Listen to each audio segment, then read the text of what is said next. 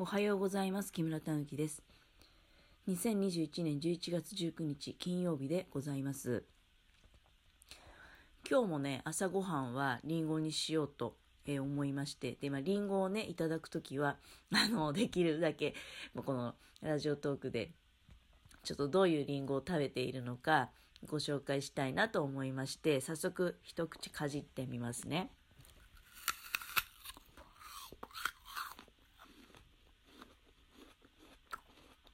うん。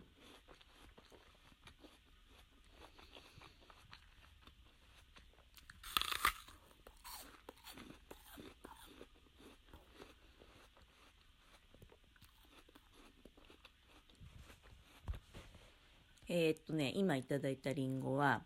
群馬名月っていうりんごなんですね。で、もう本当に1個半分にパンと割っただけで、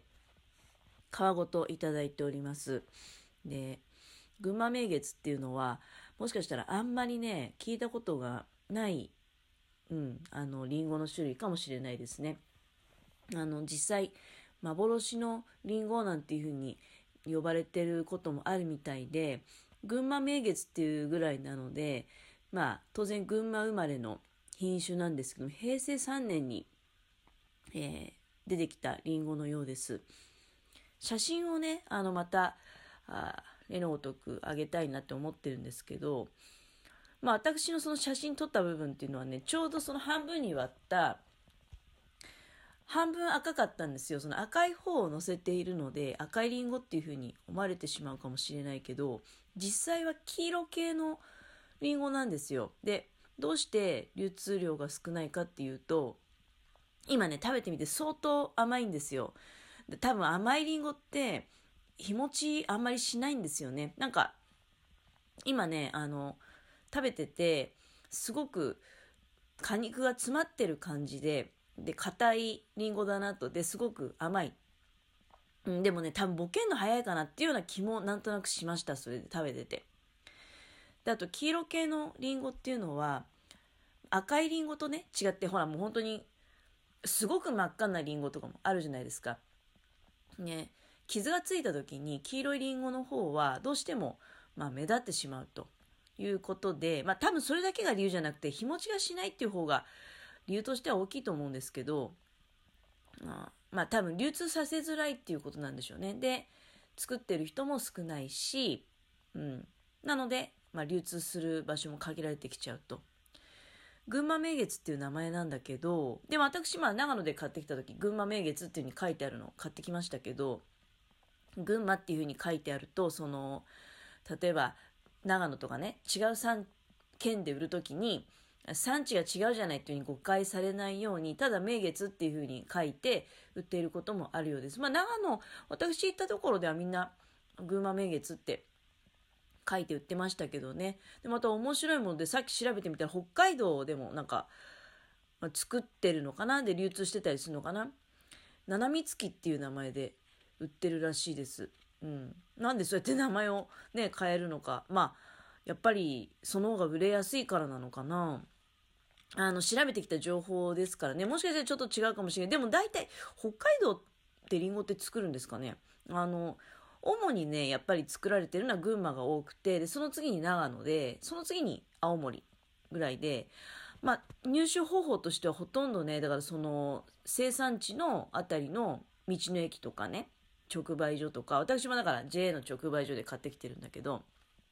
あとは、あの、ふるさと納税的なそういうお取り寄せ、うん、が、まあ、あもうほとんどそれでしか入手できないりんごらしいですけどすごく甘い。ただまあ日持ちはしないっていうことであとまあ多分量も少ないから流通してる期間もね短いんじゃないかな。ちょうど私11月のこの間ねあのあ半ば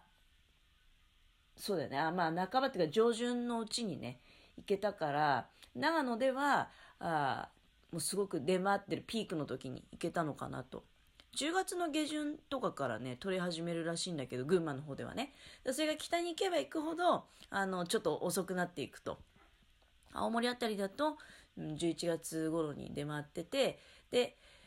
まあ、だそのギリで行くと、まあ、年明けぐらいまでね、あの、出回らないこともないらしいんだけど、とにかくまあ、貴重なリンゴっていうことで、もう一口。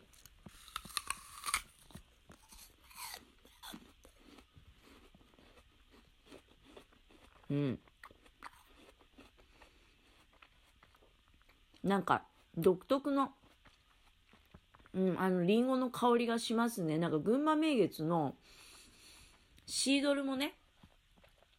多分群馬とかで作ってるんでしょうけど、すごく美味しいらしいんですよ。なんかわかる気がする。すごくね、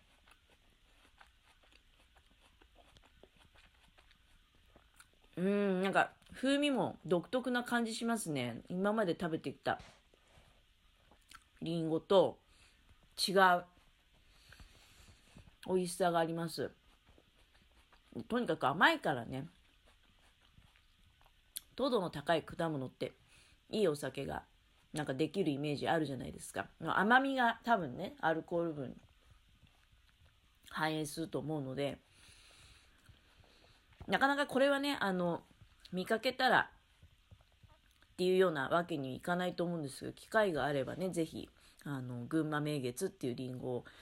召し上がっていただきたいなっていうふうに、本当に甘い。うん。今まで食べてきた中のりんごで一番甘いと思いますね。まあ、その酸味がないっていうのは苦手な人はちょっと違うなって思うのかもしれないけど。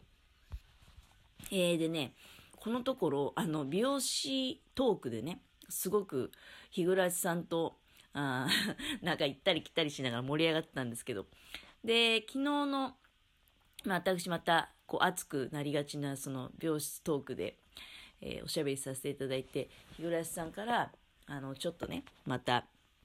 メッセージいただきましたので、えー、と、ご紹介させていただきます。こんにちは。いつも聞いてくださってありがとうございます。私も毎日木村さんの配信を楽しみにしています。美容院談義尽きないですね。しかも、木村さんと私の感覚がドンピシャで嬉しかったです。すきわさみの件、私も同感だったのに、収録テイク2では喋るのを忘れていました。行きつけがある木村さんが羨ましい限りですが、私も明日、行きつけ美容院を発掘すべく、新しい美容院に行ってきます。そこのスタイリストさんが私のチェック項目に引っかかりませんようにと祈るばかりです。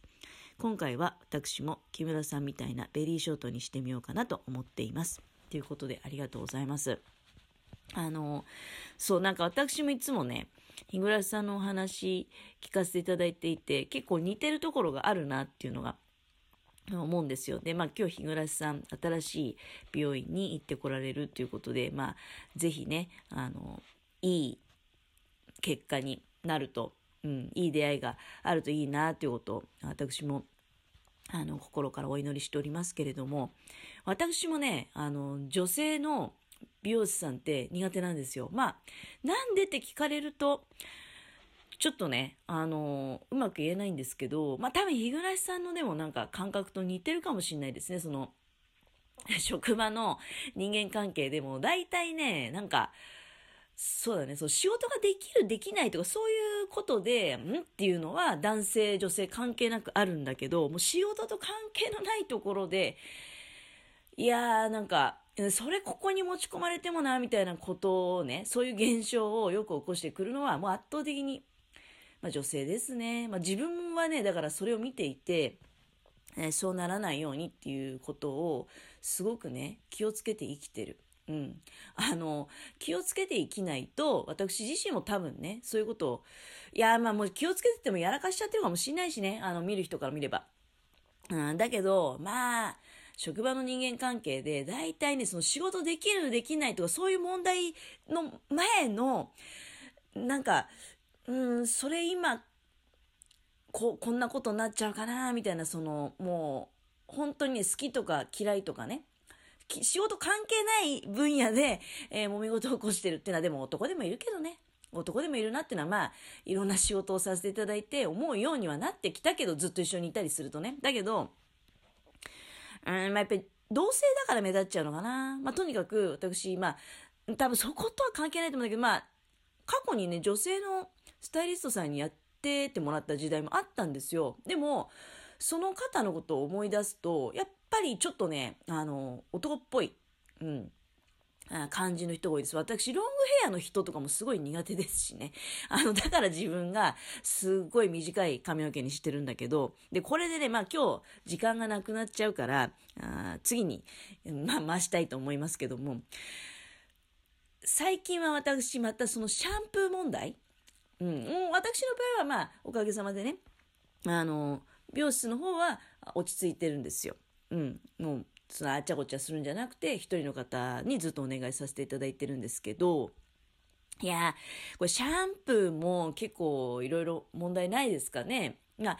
多分これロングの人とショートの人でまたね、あの、ガラッと話が変わってくると思うんですけど、シャンプーも、うん、だけじゃなくて、なんていうの、そのトリートメントだったりとか、お手入れですよね。ヘアケアの問題って、あこれやっぱり年取ってくるとね、またちょっと変わってきたね。その若い時のヘアケア問題と別問題。若い時はヘアケアっていうよりは、まあケアもしますけど、どっちかっていうとそのスタイリングであったりとかね、あの、髪のスタイルをどうかっこよく見せたいかみたいな。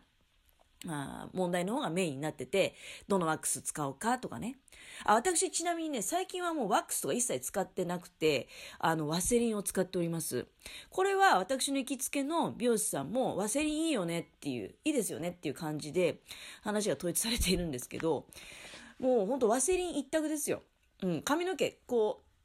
手とかにつけたそのワセリンをそのまま頭の方にも持っていくっていう感じで、あの、スタイリングにもなるし、髪の毛も割とね、あの、いい感じに、まあ、あの、ケアしてるかなっていうような気がいたしますので、これ時間いっぱいになっちゃうので、一応最後に、あの、私は今、ワをお勧めさせていただいております。そして、シャンプー問題については次回に、えー、持っていきたいなと